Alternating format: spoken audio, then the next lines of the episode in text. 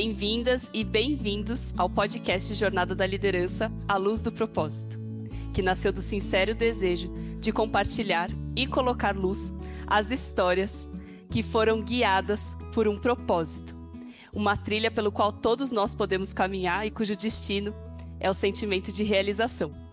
E hoje a gente está muito alegre em poder trazer uma liderança extremamente inspiradora, extremamente mão na massa e prática e muito estratégica. Eu estou falando da Amélia.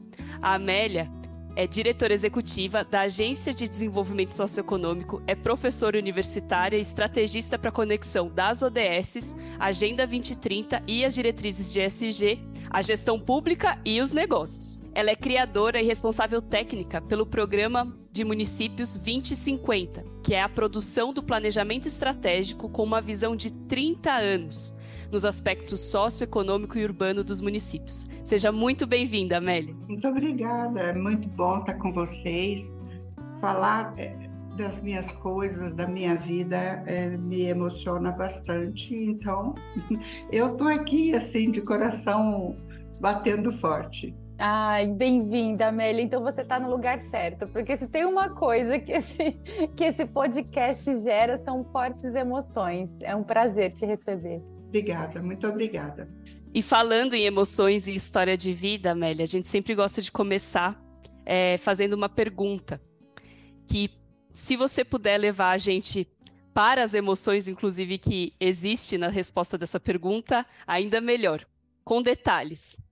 Você consegue nos levar para o momento em que você disse sim para a sua jornada de liderança, Amélia? Então, eu acho que é, desde pequenininha eu eu sou o que eu sou, entendeu? Eu, eu fui uma criança, eu fui uma filha de um pai de 55 anos e de uma mãe de 20 anos. E depois de mim tiveram mais quatro filhos. Então eu fui é, e fui muito diferente de todos os meus irmãos. É, eu sempre achei que eu era diferente de todos Sempre fui muito quieta e muito observadora. E sou até hoje. Então, eu me lembro, assim, na minha infância, as coisas que eu mais gostava era observar as formigas andando no jardim da casa da minha mãe, né? É, e como é que elas faziam e se comunicavam e corriam, né? Eu acho que lá eu aprendi a, a ser do jeito que eu sou. E mas eu sempre fui muito tímida e muito quieta. E, e eu sempre desenvolvi, e isso me fez desenvolver uma habilidade grande de observação de tudo o que acontece no ambiente e da observação das pessoas, né? E eu queria muito ser professora, meu pai não deixava, porque eu queria ir embora da, do interior, né? E ele dizia que eu tinha que ser uma médica. E que professora não dava dinheiro, não era profissão, porque eu já tinha irmãs do primeiro casamento, né? Dele, é, todas professoras.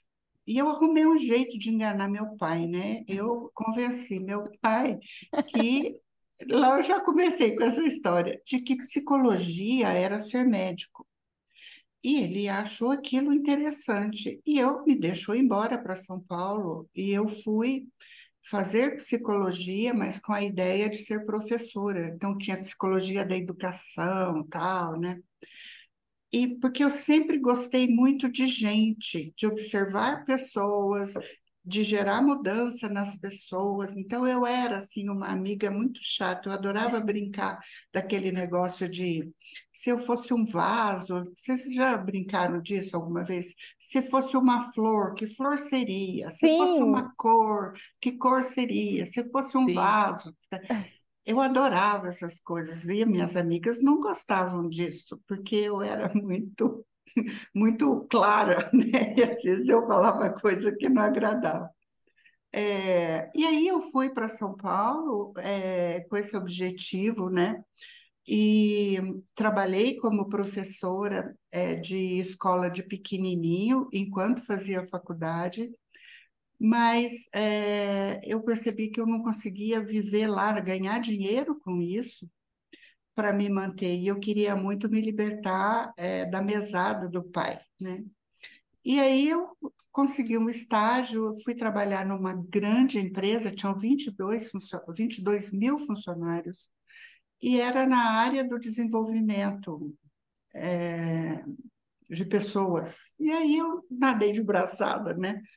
Então, eu fui amadurecendo estrategista. Eu nunca, assim, eu não me lembro que eu tenha feito algum trabalho que eu não acreditasse nele, que eu tivesse tido uma chefia que me fazia infeliz, ou um grupo que me incomodasse, porque eu logo dava um jeito de sair daquilo né? Não que eu não tive, eu tive, mas eu aprendi muito com as pessoas. Eu trabalhei com todo tipo de, de gente, com todo tipo de pensamento, com todo tipo de postura. Então, eu, isso foi criando um certo lastro em mim, sabe? Então, as pessoas, às vezes, hoje eu tenho 68 anos, né? E as pessoas me perguntam qual que é a tua formação, o que que você faz? Eu falo, ah, eu sou professora, né? Eu não sei o que que eu falo, né? Então, eu gosto tanto, eu falo que eu sou professora ainda, né? É, e aí, qual que é a tua formação? Eu fico meio assim, porque assim, eu sou, eu fiz psicologia, mas eu nunca trabalhei com um consultório. Eu organizo a vida do paciente no primeiro dia, já monta a estratégia para ele, eu não tenho, sabe? É. Eu me identifico muito com o que você está falando. É, eu falei isso aqui era um encontro, um encontro que estava premeditado. Bem que a Joana falou, meu Deus, Amélia, Foi. que coisa incrível. Eu estou me vendo nela. É, Exatamente. Então, olha aí, então eu sou uma mudadora de, de lugares, de pessoas, de situações. É muito é difícil você explicar isso, né? Pra, se você tem essa sensibilidade, essa, mas para uma pessoa mais envolvida no cotidiano, mais rígida, é difícil você dizer o que, que você faz assim. Eu mudo lugares eu mudo pessoas, né? Como é que você muda lugares? Mudando as pessoas. Como é que você muda as pessoas? Conversando com elas, vivendo com elas, ouvindo, né? É... Então, é por isso que quando você me pergunta assim da minha estratégia, né? Eu acho que eu comecei lá vendo aquelas formiguinhas andando, tentando sair da, da, da rede familiar e, e ir para o mundo nossa, foi muito difícil, né? Uma menina mimada, toda cuidadinha, que tinha vestidinho branco de organdi engomado, né? É, chegar em São Paulo, quase morrer de frio e não ter dinheiro para comprar casaco e não querer o dinheiro do pai, né? Essas coisas é, me marcaram muito, mas me fez uma pessoa é, diferente nesse sentido, né? Então, assim, eu, quando as pessoas me encontram, né, os que já me conhecem, sempre perguntam assim, ah, que, que você está inventando agora? É, eu nem me ofendo com o que a pessoa está me falando, né? Porque é verdade, cada hora eu estou numa história. Tenho o quê? 50 anos, sei lá, porque cada hora eu estou numa história. E, e essas histórias, elas são, é, sempre são diferentes. Então, por exemplo, um projeto que eu desenvolvo nas cidades, que é esse que a Joana citou, do planejamento estratégico, né? É, o nome é o mesmo. O processo, as etapas são mais ou menos a mesma, o resto é tudo diferente, né? Completamente diferente. Então, isso é uma coisa que me entusiasma muito a diferença. É, as, a, as novas pessoas, é, as novas experiências, os novos ambientes, né? Então, é, a minha jornada é essa, assim, de, de buscar coisas novas, desafios novos, sempre. Eu, se, se eu tiver que fazer as mesmas coisas a vida como tem gente que faz, né? Passa a vida no mesmo lugar.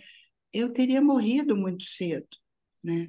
Porque isso me faz mal e, e eu acho, eu acredito que a felicidade te dá longevidade.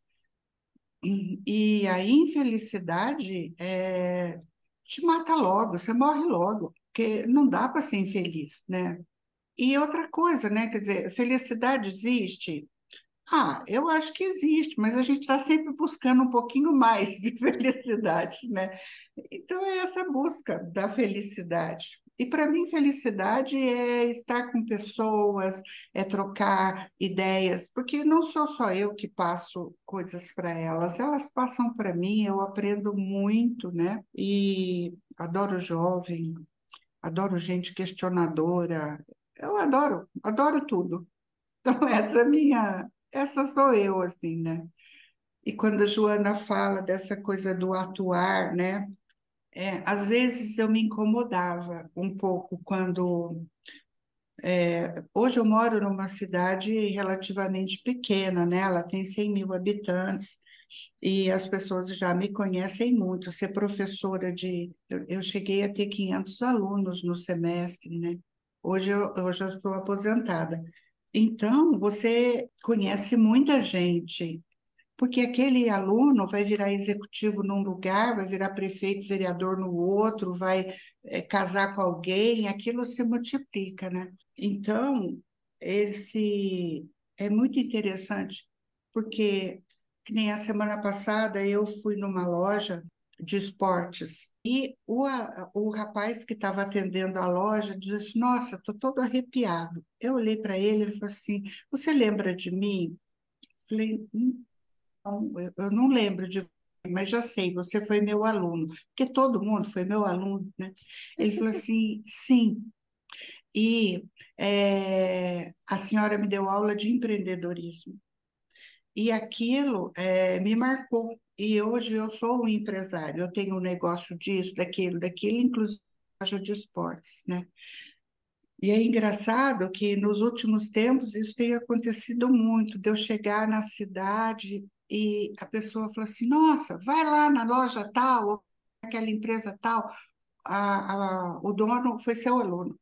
Né? E eu chego lá, é um jovem que conta para mim, então, eu era. Você falava que é, tinha que empreender, que não, que não precisava é, a gente se submeter a um chefe chato, a uma empresa chata, que dava para acontecer, e eu fiz tudo isso, né? Então, é, é um pouco de tudo isso a minha história, né? De ajudar as pessoas a se transformarem, transformarem a vida delas e o que está no entorno. Tem uma coisa tão importante que eu queria sublinhar na história da Amélia, que é, tem a ver com essa última frase que você falou, né? Ajudar as pessoas a transformar, transformar a vida delas e o entorno, né? Vezes nas nossas jornadas, né, no desempenho da nossa vida, a gente vê o entorno e a necessidade de transformação das pessoas ou da nossa comunidade, da nossa cultura como trave, como um obstáculo, né, um é. obstáculo à evolução, aquilo que a gente quer. Ah, porque aqui na minha cidade não tem tal coisa, ou as pessoas não pensam de tal jeito. E tem uma, uma coisa tão importante na tua história, Amélia, que é ver isso como o próprio processo né? O próprio processo de servir. E eu queria muito resgatar ali da, da tua fala, né? Do, sobre você nadou de braçada. Começou a conhecer grupos de pessoas, né? E nadou de braçada. Explica pra gente, Amélia, o que, que, é que você sentia quando você se deparava com um grupo de pessoas com seus desafios, com seus entraves, com seus conflitos e com seus sonhos também. O que, que você sentia? O que, que a Amélia lá de dentro sentia diante de um grupo que aparentemente podia estar confuso, ou diante de um desafio, ou sem esperança, ou com muitos sonhos? É, o que, que a Amélia sentia? O que, que fazia vibrar o coração ali diante daquilo? Por que, que você nunca se, se abriu para esses grupos, ou esses, esses diferentes grupos, serem o próprio processo do seu serviço e não um obstáculo? Então, porque isso me dá muito prazer. Quanto mais complicado o grupo, mais eu fico é, feliz, entendeu? Quando você chega numa cidade e fala assim, nossa, isso aqui todo mundo, o que, que você veio fazer aqui? Isso daqui, tá. Falei, nossa, é aqui que eu quero estar, tá, né? É, quando você encontra aquele grupo de empresários, aquilo, ai, né? Então todo mundo, olha, aquele grupo, são donos da cidade. Aí eu adoro, entendeu? Porque é, e, e, isso é a vida, né? E aí eu vou chegando, eu vou chegando. Algumas vezes eles me batem, eu volto. Tudo faz parte da, é, do processo, né? É isso, não tem. Eu gosto, é, você gosta de gente complicada? Eu gosto, entendeu? Eu gosto dessa coisa de. É, eu agora, né, antes do nosso encontro, tava, a gente vai começar o trabalho numa cidade e eu estava olhando os dados da cidade. A cidade ela está decrescendo em habitantes. E por que, que ela está decrescendo? Né?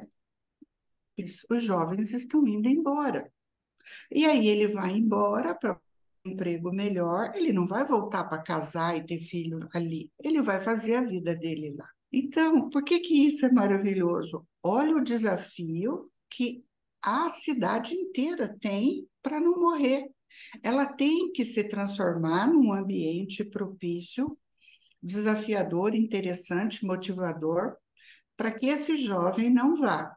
Fique, estabeleça a família dele lá, tenha filhos, tenha, é, é coisas lá, e para que essa cidade se sustente.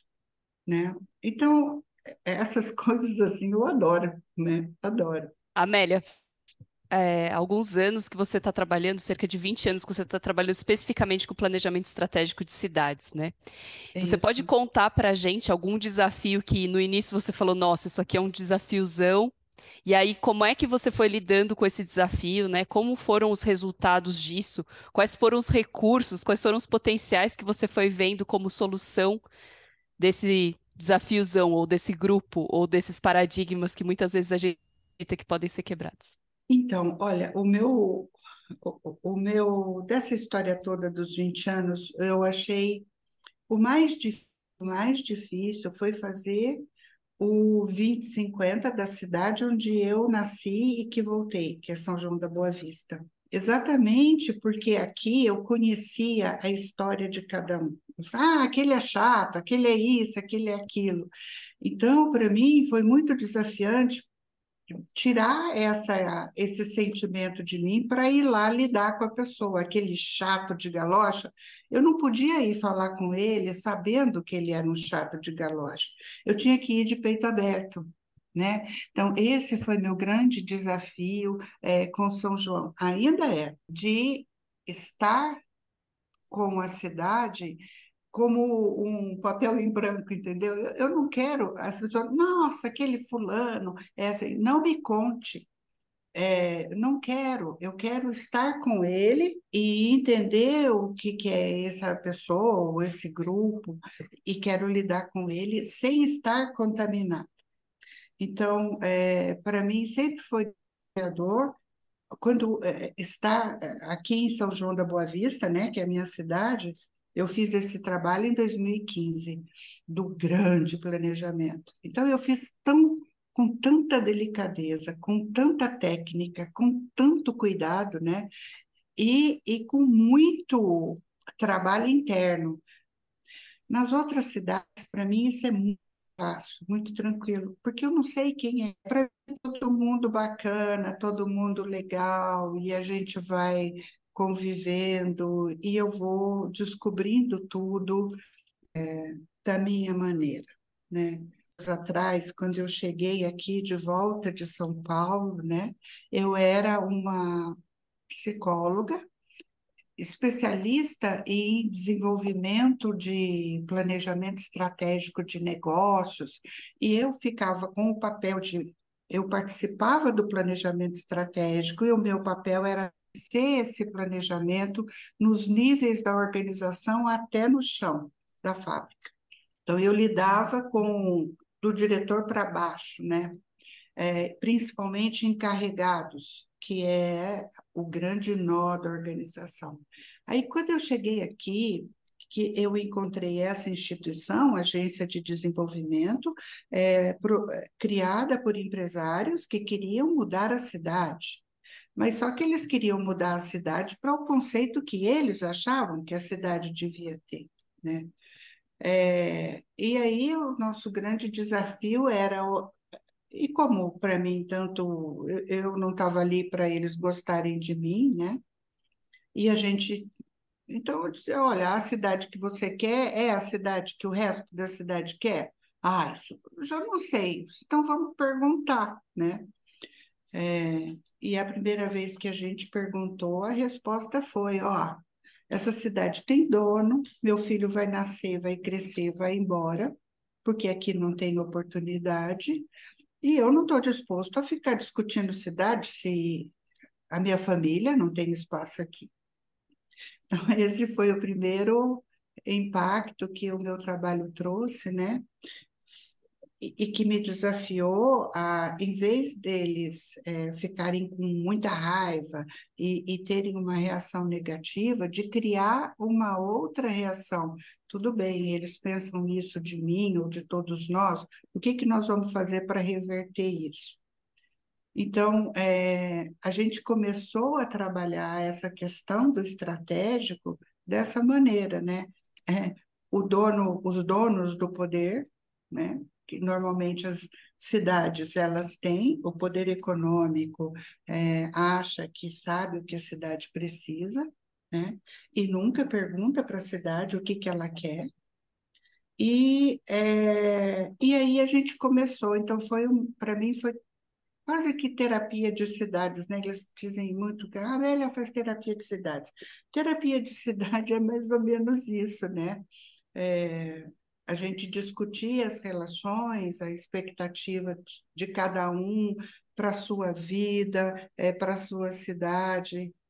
E as pessoas falam, Amélia, você quer mudar o mundo? Eu assim, eu quero, mas eu mudo os mundinhos, né? Eu mudo o mundo individual, o mundo da comunidade, o mundo da cidade, e aí eu espero que as pessoas comecem a é, transbordar essas coisas para o resto do mundo, né? Sim, então, maravilhoso. é isso. Não... E Amélia, então, é...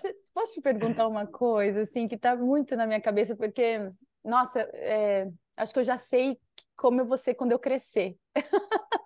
Hum. Eu já tenho uma pista, Jô, de como eu vou ser quando eu crescer, acho que eu vou ser tipo a Amélia, assim. Muita Exatamente. coisa na minha história, né? De, da sua história, né, pregressa. É maravilhoso te ouvir. E é maravilhoso ouvir, inclusive, quando você fala que ah, eu gosto de pessoas complexas, eu gosto de problemas, né? Eu gosto. O que, que você tem em mente aí é uma curiosidade muito genuína minha. O que é que você tem em mente, né, quando você sabe o que você precisa fazer, o que precisa ser feito, e você tem essa complexidade toda à sua frente? O que é que te sustenta? Né? Qual, é, qual é a mentalidade que te sustenta para que você vá até o fim, né? para que você cumpra aquilo que você pretende fazer? Eu não sei é, te dizer isso, mas eu acho que é uma força interior, sabe? É uma coisa que é fora de mim. As pessoas falam, a Amélia é persistente. Eu tento de um jeito, não deu certo, eu não desisto. Eu tento do outro, não deu certo, do outro. Não deu certo, eu dou um tempo. Depois eu volto e volta. Então, por exemplo, essa cidade que a gente está começando agora, é, eu venho conversando com as lideranças lá tem acho que uns quatro anos. E aí vai, conversa um dia um pouquinho, outro dia outro pouquinho. E eu percebia que, assim, no interior, eh, eles queriam, mas tinham medo, eh, não era o momento, precisava amadurecer. Eu não desisti deles, né? É, eu não desisto nunca, eu acho. Eu acho que eu nunca desisti de nada, nunca desisti de um só, assim, de eu pensar que eu desisti, não. Às vezes eu tenho vontade de desistir, fico brava, né? É, mas dali uns dias eu já volto lá atrás, né? Porque lidar com pessoas, é, lidar com poder é, é um negócio complicado, né? porque é, essa coisa, ah, existem vários tipos de poder, sim, é, mas eu sei isso, mas o outro não sabe, né? Então, às vezes, ele usa determinado poder que eu não estou afim de entrar é, nessa competição do poder, né? Então, eu saio, me afasto e, e depois eu volto. Mas eu acho que difícil, assim, não consigo lembrar alguma situação que eu tenha desistido é, existem situações que eu optei por não ficar, né? É, mas aí foi uma opção de eu entender que eu não ia conseguir efetivamente é, fazer muita coisa. Isso é, que eu estou te contando assim foi uma experiência numa empresa uhum. que, que eu achei na verdade, foram duas empresas. Numa, eu achei que eu não ia consegui, eu tinha que profissionalizar a, as herdeiras, eram três herdeiras, para tocar o negócio. E eu tive muita dificuldade, porque elas é, se recusaram durante dois anos. Elas não queriam, então não adiantava. E a outra é, situação foi de uma empresa mesmo, que, que não era legal a, a, a gestão. Então, eu falei, aqui eu não vou conseguir mudar muita coisa. Mas é, depois disso, né, desses 22 anos, eu, é, eu não lembro de ter desistido. Eu acho que foi até mais fácil, né? mas eu não lembro. Amélia, eu queria voltar numa fala sua que é tão importante quando a gente fala de propósito, né? Que é uma, um dos termos que a gente gostaria muito de desmistificar com, com esse podcast. Você falou, eu acho que é uma coisa maior do que eu. Você Sim, pode falar é. mais sobre isso? O que, que é isso e quais são os sinais que você percebe, que você vem percebendo na sua jornada que tem uma força maior do que o eu atuando? Na sua liderança? Eu acho que é um, talvez um sentimento de felicidade, de, de plenitude. Se eu não estiver fazendo aquilo, eh, vai estar tá faltando uma coisa, um pedaço em mim. Eu vou me sentir pela metade ou por um terço, entendeu? É, então, dificilmente, eu acho que você nunca vai me ver eu em alguma situação pelo, por um pedacinho ou pela metade. Eu, tá, eu vou estar tá sempre inteira, porque é, essa sensação de estar inteira me faz me sentir um ser humano pleno, sabe? Viver aquele lugar, estar naquele lugar, conviver com aquelas pessoas, interferir naquela dinâmica, é, isso me faz é, muito bem. E para mim é um sentido de felicidade ou de plenitude, não sei, sabe? Eu não saberia não estar inteira nos lugares. E é essa questão assim, da, da força, da vontade, né? Que é, que está na minha história, eu acho que no meu DNA. Eu, eu não nasci para para ser o que meu pai queria, eu não nasci para ser o que o outro quer, eu nasci para ser isso, que é esse negócio que tem dentro de mim, né? E que me empurra. Eu nem sei para onde, porque às, às vezes me fala assim, Amélia, é, eu tenho um irmão outro dia que me chamou para conversar. Está na hora de você parar. Vá para o clube de manhã, à tarde você volta, faz ginástica, faz natação. Na... Assim, ah, eu falei assim, ó, eu, eu já tive minha Jeep, né? Fazer trilha, sobe a trilha, atravessa o rio. Eu falei assim, então, mas é que eu posso até fazer isso, um pedal, mas por enquanto eu não dou conta, eu tenho que ficar mais velho. Mais velho quando? Você tá...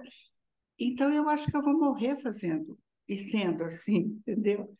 Eu não quero ser essas pessoas que ficam o dia inteiro na academia, no clube, ou encontrando amiga, fazendo eu quero mudar lugares, né? E então é isso, eu vou, faço academia, dieta, tudo isso, mas não é para ficar assim bonita, né? Lógico que a gente gosta de ser bonita, é para ter saúde. E para ter saúde, para quê? Para viver esse negócio aqui, né? Que me empurra. Agora, Joana, quando você me pergunta de onde que vem isso, eu não sei, é um negócio, é uma força que existe que eu é, resolvi lá atrás seguir, sentir, experimentar, obedecer, né? E eu vivo assim, de prazer. Né? Isso, para mim, é a vida plena de você permitir ter a vida que você quer e precisa ter para ser feliz. E Amélia, o que, que você enxerga? Qual que é a sua visão de mundo, né? Porque existe uma, uma visão, né? Algo que você enxerga que não te faz desistir, né? Algo que você enxerga que não que, que, que te permite, inclusive, saber em que momento recuar, em que momento voltar, né? Em que momento persistir. É, o que, que você enxerga que você acredita que talvez as pessoas que estão próximas a você não estão vendo? Ah, eu acho que as pessoas, assim, em geral, elas seguem alguns paradigmas ou princípios que a fazem sofrer, mas que elas não percebem que é aquilo, né? É, os mais velhos é, é muito disso, de ter vivido uma vida em cima de um pressuposto que, que não é o dele, que, que ele, ele engoliu aquilo. Esses são os mais velhos. Os mais, a idade média, né, dos 40, 50 anos, a grande dúvida dessas pessoas é: agora eu quero viver aquilo que eu sempre quis, e como é que eu começo, né? Então, isso é muito comum e todo mundo vive isso, cada um do seu jeito. E na juventude, um, um problema seríssimo que é essa questão, né? O pai quer uma coisa, a sociedade cobra outra, é, os professores outra, o mercado outra, e ele, perdido nisso tudo, sem uma estrutura pessoal para dizer, eu vou por aqui, né? E eu, eu, eu é, é mais ou menos isso. Então, assim, é uma coisa simples de se resolver, né? Mas complexa ao mesmo tempo. Então parece que é uma receita de bolo. Não, não é, né? Mas eu acho que os mais velhos, principalmente essa faixa dos 50 anos, 40 anos, que vivem momentos é, grandes de reflexão, falam assim, agora, tudo bem, agora eu criei filho, eu trabalhei e tal, agora, e agora, o que, que eu posso fazer para ter prazer? Eu acho que esse cara é o cara que está no ponto para ajudar a mudar tudo, né? Porque ele vai mudar a ele, vai mudar, ajudar os jovens a terem estrutura e vai dar suporte para o mais velho, que também está percebendo que ficou para trás. Eu, é, eu gosto muito desse grupo na média dos 40 para 50 anos. Porque até 40, normalmente você está louco criando filho, é, correndo atrás de dinheiro para pagar a escola, o vestibular, essas coisas. Quando esses meninos vão para a faculdade, para o mercado, que começa a se cuidar, aí é a hora da grande crise. É nessa, nesse momento da grande crise que você pesca muita gente legal, porque aí em vez dele ir para o clube, ficar fazendo, jogando tênis, beach tênis, essas coisas todas, né? Ele vai para o social e vai ajudar a cuidar do que é necessário. Isso é até antroposófico, né? Essa é a, a faixa etária aí onde a gente começa a se inquietar na busca por algo maior, que é esse algo maior que você há muito tempo, né, é, tem consciência do que é, é, mas a gente sai na busca depois dos 40 principalmente, tipo, agora eu vou viver o meu propósito, né? Agora é. eu vou viver aquilo que eu vim para fazer nessa terra, nesse planeta, né? É maravilhoso. E é e... e muito interessante perceber que você entende isso, né? Que você busca essas pessoas nessa fase da vida. Maravilhoso. Muito legal. Quem ouviu o episódio do Mark Land sabe, né? que ele mesmo fala desse até os 40, mais ou menos, você está no mi, mi, mi, né? E a partir desse momento no wi, wi, wi. E de alguma forma a gente está aqui com essa conversa, com essa jornada que está sendo contada aqui, antecipando isso, né? É. E, e deixando isso chegar na nossa vida, né? Sem precisar ser uma crise, mas sendo uma virtude, né? E que a gente não está sozinho. Se você quiser ser pescado pela Amélia, ela tá aí, né? A Amélia atua né? principalmente aí é, no, no leste paulista e no sul de Minas, é, mas ela ela responde muito bem aos meios virtuais também, então quem quiser é, saber um pouco mais do, do trabalho da Amélia, é, com certeza pode ter acesso a todo esse conhecimento. É, eu queria trazer uma curiosidade, porque eu acho que se eu deixar, a Amélia não vai falar.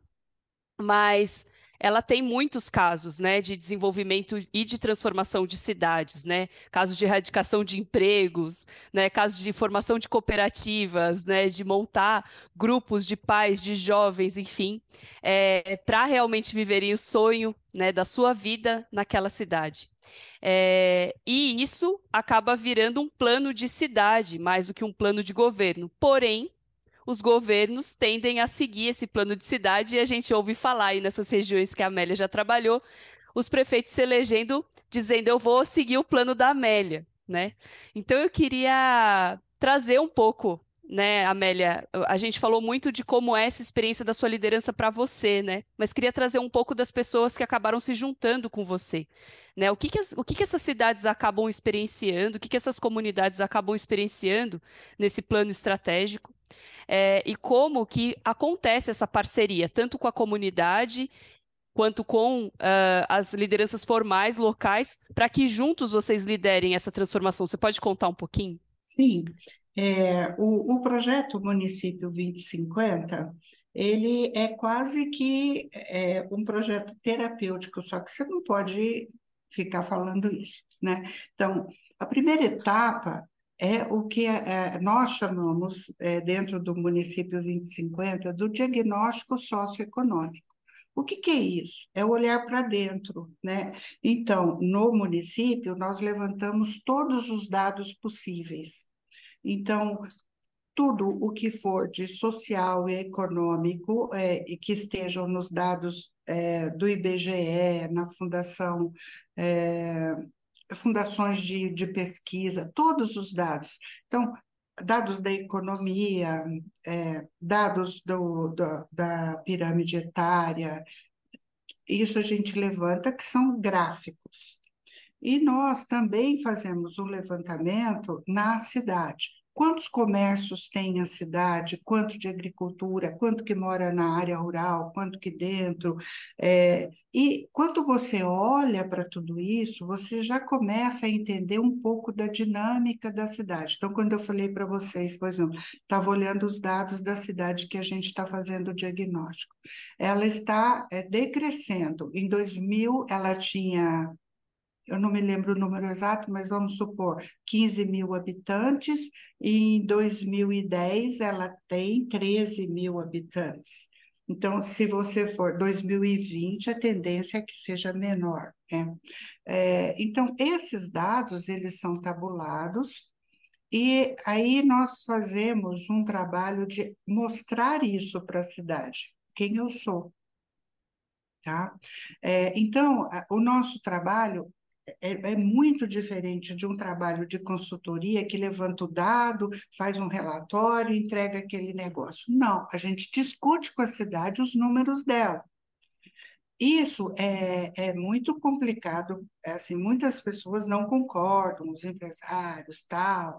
Então, essa coisa do jovem ir embora, todo mundo briga com o jovem. Ah, ele não quer saber de nada. Não, não é, né? Então, quando a gente, é, essa primeira etapa, levantou os dados e vai para a cidade. Então, é, dependendo do grupo, é, do tamanho da cidade, você apresenta isso de uma maneira didática, no nível do entendimento das pessoas, para empresários de, dos setores econômicos, agricultura, comércio, indústria, serviços e turismo, porque são perfis diferentes. Você vai para as escolas, apresenta para os professores, para os alunos, você vai nas comunidades, é, para os líderes de bairro, para o pessoal das igrejas, né? Tanto a católica quanto as evangélicas, enfim, todos esses dados são olhados e discutidos. E aí é o momento de todo mundo levar um choque, assim, nossa, essa é a cidade que nós temos. E esse é o gancho para que a gente vá para a segunda etapa. Assim, ok, isso é o que eu tenho. E o que, que você quer? Né? Que é o segundo que a gente chama consulta pública, é a cidade que queremos. E, e aí é Lógico que cada grupo quer uma cidade, e o nosso grande desafio vai ser conciliar tudo, né? Então, diagnóstico socioeconômico, consulta pública. Eu sou isso e você quer o quê? Então, é, todo mundo precisa dizer o, a cidade que queremos, porque baseado nisso, você cria a redação do, do plano estratégico. Então, a cidade que queremos é esta. Como é que eu resolvo isso? No primeiro ano, no segundo ano, no terceiro ano, tá? É, é uma coisa que é simples, é, mas ao mesmo tempo complexa, porque exige né, uma disponibilidade. Porque levantar dados não é uma coisa difícil. Você vai lá no IBGE, você faz.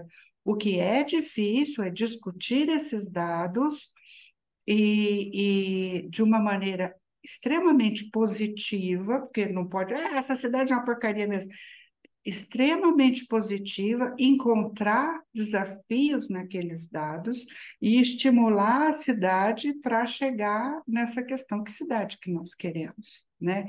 Então, aquela quando você chega lá que o indivíduo recebe você e fala assim, Ana, eu não sei o que você está fazendo aqui, isso daqui é fim de linha né? principalmente quando a gente vai trabalhar com cidades na divisa do estado de São Paulo para Minas, o cara fala isso aqui é fim de linha, é a última cidade do estado. Ele não consegue entender que do lado de lá tem outra cidade que ele pode se compor, né?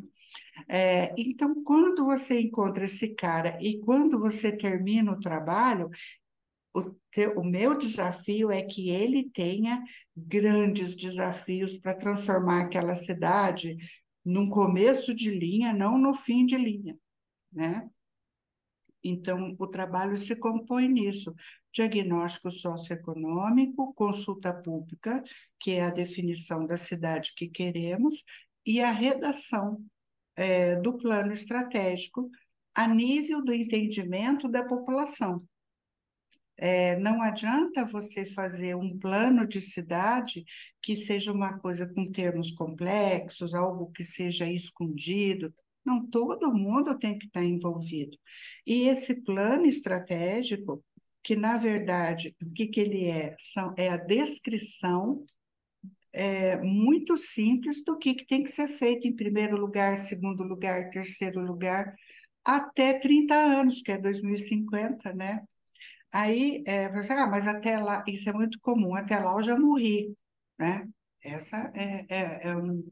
Então, é, é, realmente, você já morreu, eu já morri, mas o seu filho não morreu e o seu neto, né? Porque quando fala do neto, todo mundo fica balando. O seu neto não morreu. Que cidade você quer deixar para o seu neto? Aí o cara, pô, então agora vamos conversar, né?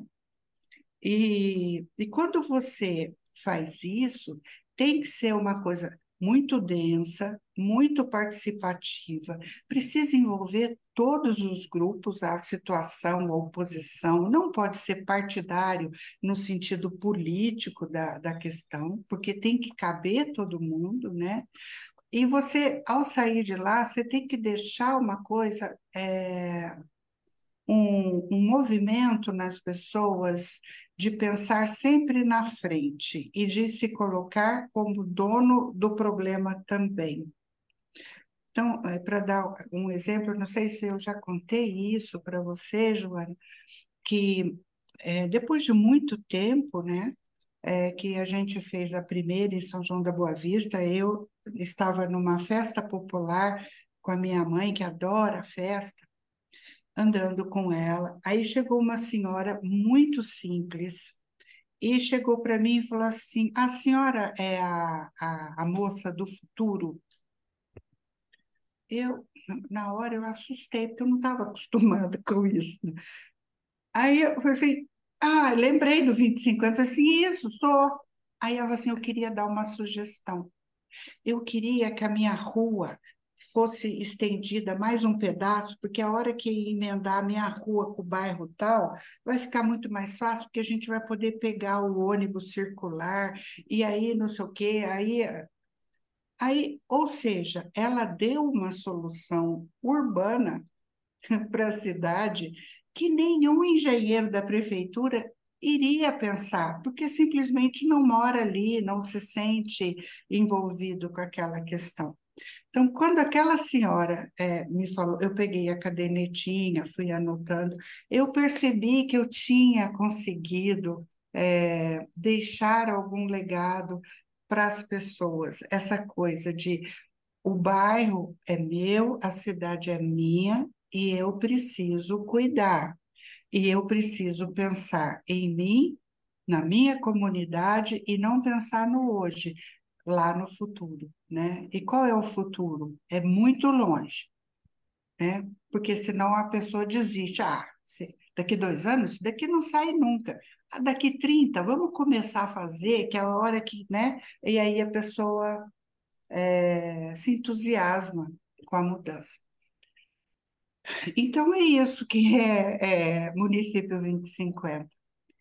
Eu também tenho feito alguns trabalhos em municípios que não fazem o 2050. É mais difícil? É, mas é, é na mesma linha. Por exemplo, é, quando você vai discutir as questões, que é o grande problema dos municípios hoje é gerar emprego e renda, é fixar as pessoas lá e dar uma renda legal para ela, né? É, então, quando você chega no município, a primeira coisa que você vai fazer é entender a dinâmica econômica dele, né? estimular aquela, aqueles setores econômicos que já existem e indicar novas possibilidades. No começo, todo mundo assusta quando você fala, nossa, e isso? Né? É, eu trabalho numa cidade há um ano e meio que chama-se Andradas, que é sul de Minas que é uma joia de cidade, né? Quando eu cheguei, que eu falava das possibilidades da cidade, as pessoas, principalmente no poder público, olhavam para mim assim com aquela cara assim, ah, você puxa saco do prefeito, né? E, e você, eu, você acha que eu preciso puxar saco de prefeito? Estou falando, é verdade, né? Eu acho que agora eles começaram a acreditar nisso aí. Porque então, você enxergava o que eles não estavam enxergando, né? Pois é, é, sabe? Então fica se comparando com a. Não, é uma joia de cidade, tem coisas legais para ser feitas, né? E, e essa outra questão, quando você fala é, no desenvolvimento, né? As cidades menores, as cidades de Minas têm muito disso, né? Elas não precisam levar indústrias para lá. Lógico que dá um retorno, não precisa de indústria. O que precisa é a formação empreendedora, é, na, na, juventude, nas pessoas, o olhar de identificar oportunidades, né? E, e isso aí é uma bola de neve que vai crescendo, que vai contaminando, né? De você fazer negócios. Amélia, então, como quando... que te contrata? Como que faz para você vir para a cidade? né, Jô? É, é assim, olha, é, ah, São os prefeitos é... que te contratam? É o poder público que te contrata? Como que isso acontece? Já teve de tudo, né? Eu já tive contratos com a associação comercial, por exemplo. Hum. É, porque é um projeto suprapartidário, então é muito complicado quando é uma prefeitura e o prefeito é um cara muito político tal, porque é, tem que tomar muito cuidado com isso. Então, eu já fui contratado por prefeituras, já fui contratada por associação comercial e já também é, já criei a possibilidade de, de, das cidades terem a sua agência de desenvolvimento. Então, eles me contratam, eu implanto a agência de desenvolvimento local e ensino eles a trabalharem, fazemos o 2050 e eles dão continuidade no processo, né? E tem uns, umas três semanas que, que apareceu uma modalidade de trabalho que eu nunca tinha imaginado. Assim, uma pessoa é, de Minas, também eu tenho trabalhado muito em Minas, que é, me seguiu no LinkedIn, no Instagram, não sei que eu me meti a fazer Instagram, mas é, que eu queria ensinar as pessoas a fazerem, aquela coisa do legado, né? E aí é, ele me ligou e falou assim: Olha, eu quero fazer o que você faz, mas é, aqui onde eu estou é um grupo de municípios muito pequenininhos. Você não pode, para você vir aqui, não vai dar certo. É, é muito longe e tal. E será que não dava para a gente trabalhar junto? Aí eu falei: Ó, eu posso te ensinar. Quer? Aí aquela coisa de ser professora, né? Só que daí você tem que fazer do jeito que eu estou mandando. Depois você cria o seu jeito, mas por enquanto é do jeito que eu mandar. Aí ele falou: tá bom, eu topo. Então, a gente criou juntos um plano de trabalho para uma das cidades que deve ter 10 mil habitantes. E ele está lá é, conversando com a prefeitura. Então é muito legal, porque cada reunião que ele tem é um áudio de meia hora, ele contando, falando, né? E, então, eu não sei se isso vai dar certo, mas eu estou curtindo muito. Assim, quanto é que eu estou ganhando com isso? Nada, mas não interessa. Está é, tá me dando o maior prazer, entendeu?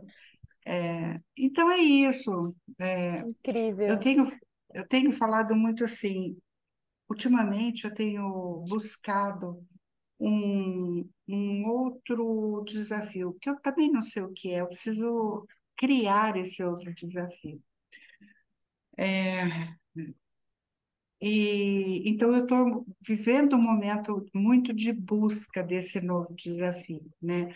É, carregar tudo isso que eu sinto que eu sou e que eu fiz, mas para uma coisa nova, porque assim, é, esse, o 20, o 2050, por exemplo, ele pode ser reproduzido, né?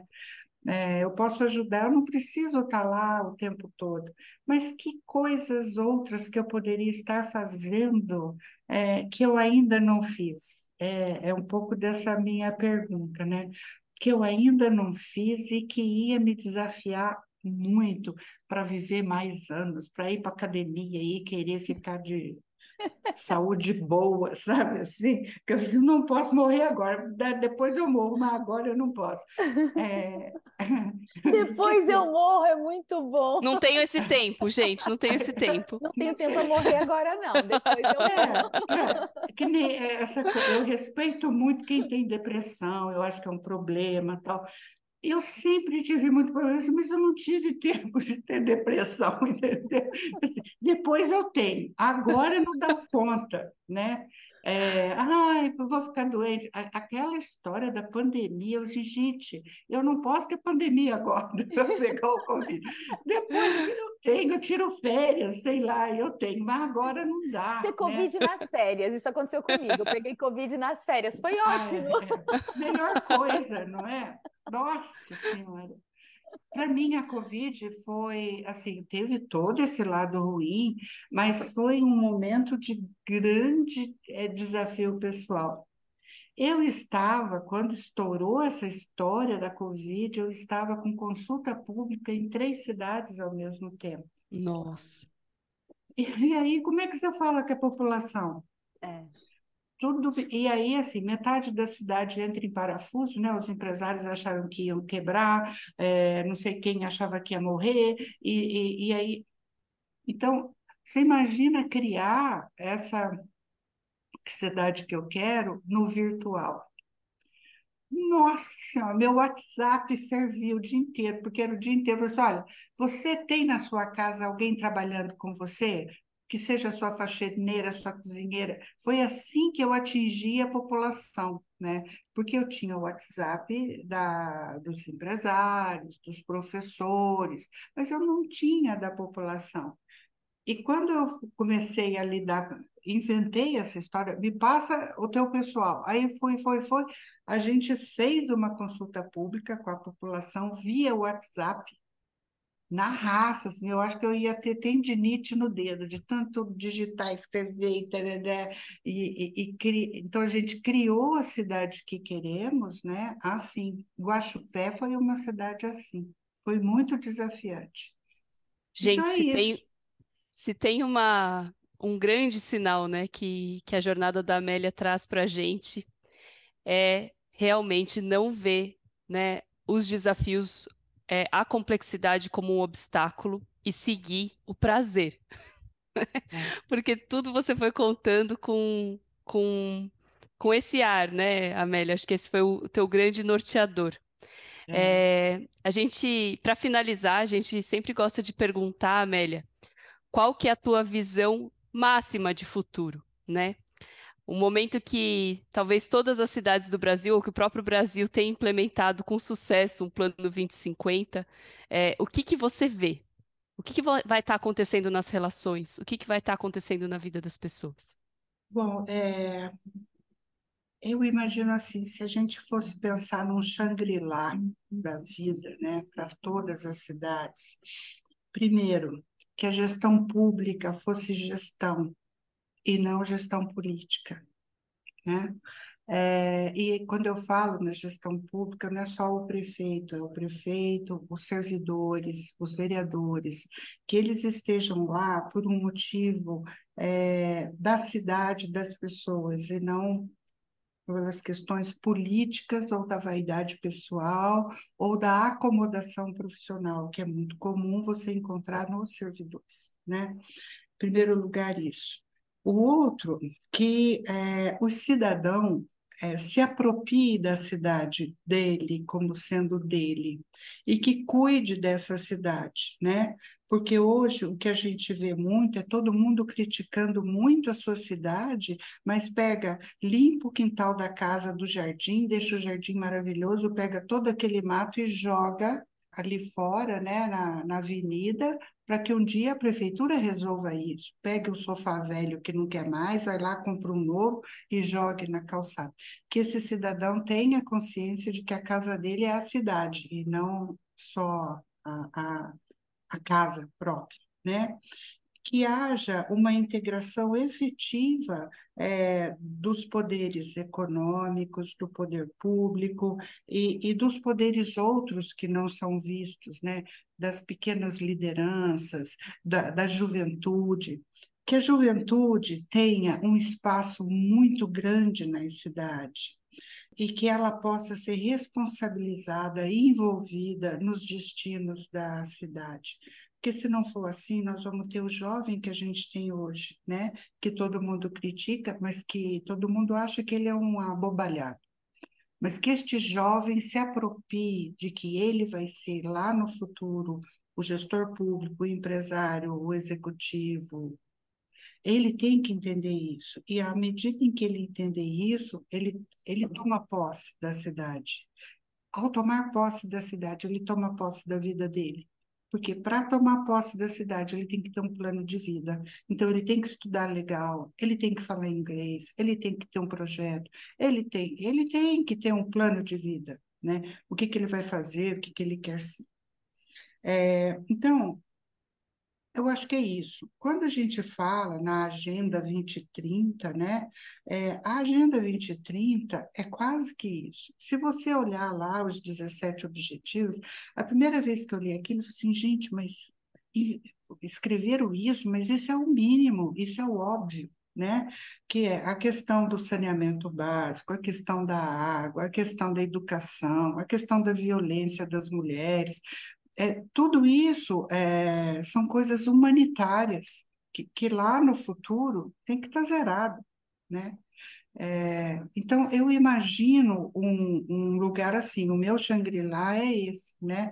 A cidade ser o jardim de todos nós, onde nós podemos viver juntos, trocar ideias juntos. É meio esquisito falar um pouco disso, né? Porque as pessoas vivem nas suas castas e Tipo assim, eu tenho curso superior, eu não vou ficar trocando ideia com aquela ali, né? Mas, gente, elas têm tanta coisas legais para ensinar para a gente, né? O ser humano tem, é, ela, as pessoas podem não ter aquele vocabulário, mas viver a mesma coisa que você. É igual, é tudo igual. Então, esse princípio, é, esse é o meu Shangri-La. Se eu pudesse viver mais 100 anos, eu ia continuar trabalhando nessa história, né? É, da, dessa cidade perfeita, é, composta de cidadãos, cidadãos perfeitos nesse sentido, apropriando, se apropriando da vida e da comunidade e da cidade. Seu legado vai perdurar mais de 100 anos, Amélia, com certeza. Com certeza. Com certeza. Se Deus quiser. Aí a gente nasce de novo, né? E começa. Retoma. e para, né? Continua de onde você parou. É, eu falo muito, né, que eu gostaria de. Até eu tenho um Instagram pessoal que chama Praia Montanha, e tenho um profissional que chama Amélia Queiroz. Aí todo mundo fala, por que praia e montanha? Meu sonho, eu moro na montanha, meu sonho era e amo a montanha, mas eu queria morar na praia. Então as pessoas falam: "Nossa, não vai dar certo". Falei: "Como não? A onda vai ter que entrar a primeira onda, a segunda onda, vai ter que estar tá tudo organizado, a praia, você vai deixar todo mundo doido". Falei: "Então, quem sabe?" Para você nada é impossível, já entendi isso também. É, é. Nada é impossível. E quantos sinais vêm também de como as pessoas reagem, né, a essa liderança tão resiliente é, e tão servidora das próprias pessoas. As pessoas, é, de alguma maneira, nessa fala, colocam é, nessa liderança os sonhos de organização e de uma comunidade melhor também. É. Gente, se você gostou, se você se emocionou, se você se identificou, se você quer saber mais da Amélia, né? É, procure ela através das redes, né, do Instagram, olhe detalhadamente a jornada ilustrada da Amélia, porque realmente tem muitos sinais ali é, inspiradores para que a gente se torne uma liderança comunitária é, na nossa cidadania. É, e fique com a gente, porque toda semana, aos domingos, às 21 horas, é, uma jornada é contada aqui com uma trilha pelo qual todos nós podemos caminhar e cujo destino é o sentimento de realização. Muito obrigada, Amélia. Muito obrigada. Muito obrigada. Muito obrigada. Obrigada é, da gente conversar assim, né? Nem sei como é que vai ser isso depois, mas eu abri meu coração e contei tudo de mim. Eu, essa sou eu aí. Foi lindo. Muita gratidão pela sua vulnerabilidade, né? Pela sua disponibilidade, pela sua força, porque eu saio dessa conversa muito inspirada. Muito obrigada. Todos nós. Obrigada. Obrigada.